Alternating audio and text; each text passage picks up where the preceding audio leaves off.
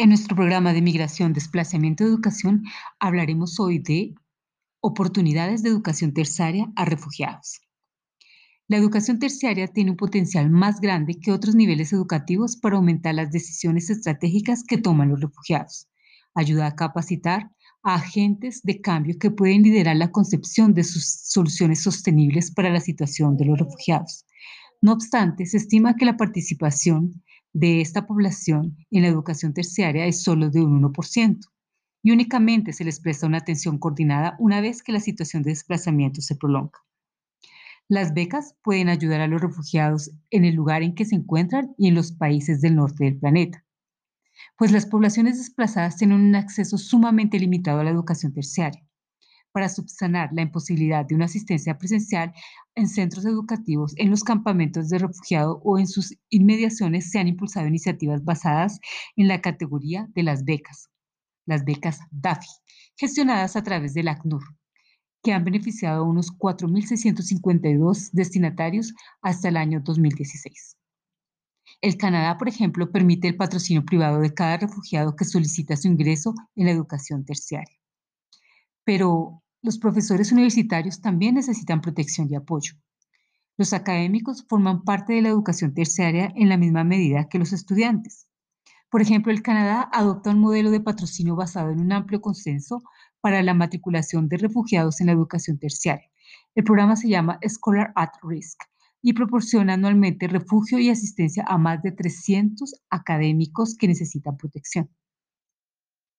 El apoyo a título individual no debe llevar a pasar por alto la importancia de distribuir beneficios a sectores más amplios. El ACNUR en el 2015 nos cuenta que los proveedores del apoyo a título individual deben velar porque la comunidad en general también se beneficie. Son pocos los estudiantes y académicos que se benefician de los programas de patrocinio y las becas específicas para la educación terciaria.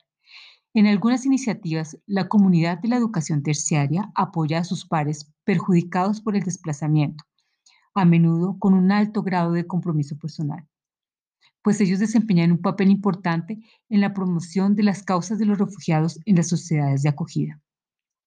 Pero no se puede satisfacer las necesidades de educación terciaria de todos los refugiados. Incluso el alcance de las iniciativas que obtienen buen resultado sigue siendo muy limitado y no puede reemplazar los esfuerzos por reducir los obstáculos estructurales a las oportunidades de acceder a la educación terciaria que enfrentan cientos de miles de jóvenes de refugiados. Por eso es importante abordar las necesidades de los inmigrantes y refugiados en el ámbito de la enseñanza y la formación técnica y profesional. Muchos obstáculos impiden que inmigrantes y refugiados perfeccionen sus competencias.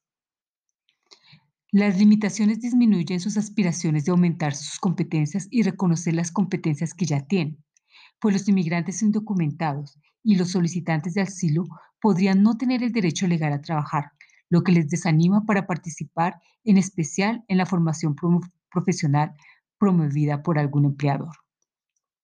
Numerosos obstáculos impiden a inmigrantes y refugiados hacer uso de sus competencias. Se han puesto en marcha programas de enseñanza y formación técnica, profesional para refugiados. Cuando no se reconoce, valida y acredita el aprendizaje informal de los refugiados, se menoscaba su capacidad para obtener un trabajo decente y seguir con su educación y capacitación. En algunos países se prepara a los inmigrantes para trabajar en extranjero, algunos países con alto índice de inmigración invierten en aumentar las competencias de sus nacionales para facilitar la adaptación a los nuevos entornos y conseguir sacar el máximo provecho de una fuente de ingresos potencialmente valiosa para el país a través de las remesas.